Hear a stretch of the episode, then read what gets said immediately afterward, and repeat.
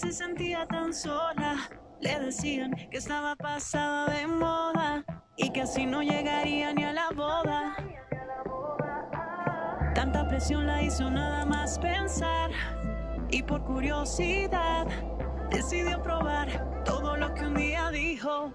Yo no haría jamás. Se enamoró,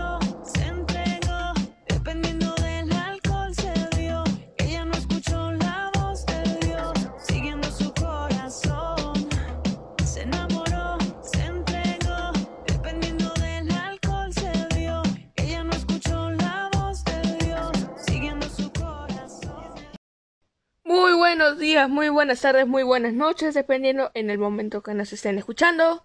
Soy Hugh y están en el podcast La Pasión por el Fútbol. Más bien disculpen si es que escuchan ruidos de construcción, lo que pasa es que están construyendo o mejorando la casa al costado de mi casa. Entonces, vamos a continuar con el programa y escuchar la canción. Así que vamos a ir. El día de hoy tenemos noticias, tenemos partidos y algunas posiciones que se pueden mover tal vez por ahí. Así que, bueno, esto es todo. Así que acompáñenme en el programa. Muchas gracias. Así que esto es las noticias. Bueno, estas son las noticias del día de hoy. Vamos a comenzar con la primera. La noticia llega del Depor. Hace aproximadamente dos horas salió esa noticia que dice no para de hacer historia. La reacción de Dulanto tras la victoria del Sheriff en la Europa League. El conjunto molda moldavo perdón, se impuso 2 a 0 sobre el Sporting Braga de Portugal en el duelo de ida de los 16 de final y el defensa nacional no pudo ocultar su alegría por el objetivo alcanzado. La alegría de Dulanto esta vez fue por la victoria del Sheriff Tiraspol ante el Braga de Portugal tras el resultado de 2 a 0 en el duelo de ida de los 16 avos en la Europa League, dando un paso importante con miras a la siguiente ronda del torneo. Aunque el jugador no participó en ese partido, él está contento por sus compañeros y por su equipo ya que está próximo a irse a los octavos de final de la Europa League. Otra noticia llega otra vez del Depor. El Everton ya no aguanta sus lesiones. Gigante de Brasil tiene en sus planes a Jerry Mina. Flamengo analiza para contratar y comprar al defensor colombiano para volver a pelear las grandes cosas, las grandes copas en Sudamérica. El club inglés no rechazaría la posibilidad de venderlo. Como todos sabemos, Jerry Mina tuvo un complicado en el 2021 dado mucho por lesiones. El colombiano no pudo terminar el año con continuidad en el Everton debido a que las lesiones lo atacaran duramente. A inicios de ese 2022 consiguió recuperarse, se tomaron, se fue tomado, mejor dicho, por Reinaldo Rueda en la selección colombiana y vuelve a sumar minutos en el cuadro azul. Sin embargo, una vez más los problemas musculares lo afectaron. El día, el, el viernes pasado, mejor dicho, se conoció que el defensor estará fuera de los terrenos por las próximas 8 a 10 semanas ya que esto se ha convertido en un dolor de cabeza para Frank Lampard, entrenador del Everton, quien lo tenía como uno de los principales referentes del plantel. Y la última noticia llega de Sport, que dice Conte critica la directiva del Tottenham. Nos debilitamos más que reforzarnos. Antonio Conte no le gustó para nada el mercado de invierno que realizó su equipo. El técnico del Tottenham, tras caer por los Wolves, se demostró descontento con los traspasos que hizo el club. Criticó que el hecho de que salieran más jugadores de los que se inscribieron a pasada factura. No, amigos, esos son todos los de las noticias. Ahora vamos con los partidos. Eso sí, voy a mencionar los partidos de ayer, día jueves, y del día de hoy, día viernes. Así que acompáñenme, y estos son los partidos.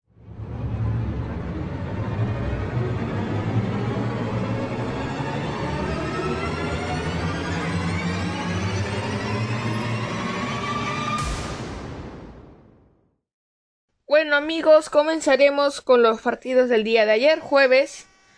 Eh, en sí son de dos cosas, uno de la Europa League y el otro de la Primera División de Argentina.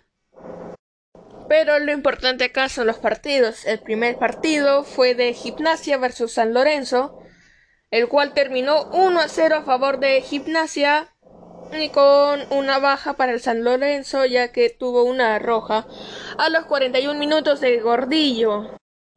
Las estadísticas son simples, 20 remates para Gimnasia, 5 para el San Lorenzo, 55 posesión de balón para el Gimnasia, 45% para San Lorenzo, 417 pases realizados por Gimnasia, 353 para San Lorenzo.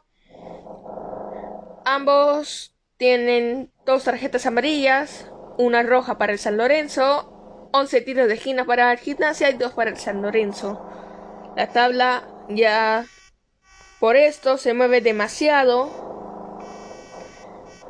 Así que ahora vamos al siguiente partido que hubo a los minutos. El otro fue el de Colón, eh, que ganó 3 a 1 al Godoy Cruz. Y esta vez las estadísticas, aunque haya perdido, subieran a favor del Godoy Cruz. 15 remates de Godoy Cruz, 11 del Colón. Ambos tres remates al, largo, al arco para ambos. 38% de posesión de balón para el Colón. 3 62% de balón para el Godoy Cruz. Ambos tuvieron 5 tiros de esquina. Ambos realizaron 9 faltas. Entonces ya también con esto se mueve la, la tabla. Eh, otro partido que hubo el día de ayer fue el de Sarmiento versus el Banfield que empataron ambos 2 a 2 y las estadísticas prácticamente subieron igual. 14 remates para el Sarmiento, 13 para el Banfield y ya no tengo más visibilidad de estadísticas. Ya no puedo ver más sobre las estadísticas, solamente me dejó ver los remates al arco. Ok. Ahora el siguiente partido, también un empate, fue el de Defensa y Justicia, que empató 2 a 2 contra el Racing. Eh, las estadísticas estuvieron a favor del Defensa y Justicia, 20 remates para él, 13 para el Racing, 6 remates para el para el Defensa y Justicia, 4 para el Racing, Empate en posesión de balón, 5 tiros de esquina para el Defensa y Justicia, 8 para el Racing. Y la tabla ahí también se mueve mucho gracias a ese partido por el empate. El otro partido fue el de Talleres versus Unión, 0 a 0, con una tarjeta para Talleres, no me deja ver las estadísticas. Y el último partido fue el de Atlético Tucután. No, perdón, Tucumán versus el Platense, que empataron 2 a 2 y acá tampoco me dejan ver las estadísticas. Ahora, los partidos de la Europa League. Uno ya sabemos que es el del Sheriff, que ganó 2 a 0, lo dije junto a las noticias. Fueron los siguientes. Eh, ayer el Dortmund perdió contra el Rangers 4 a 2.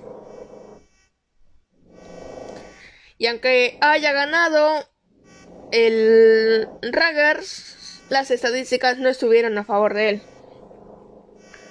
13 remates para el Borussia, 9 para el Raggers, 65% de balón, posición de balón para el Borussia Dortmund, 35% para el Raggers, 11 faltas del Borussia Dortmund, 7 del Raggers, Ambos cinco tiros de esquina y ambos una, una tarjeta amarilla para ambos. El siguiente partido fue el de Zenit versus el Betis. Ganó el Betis 3 a 2. Eh, excelente victoria para los del Betis.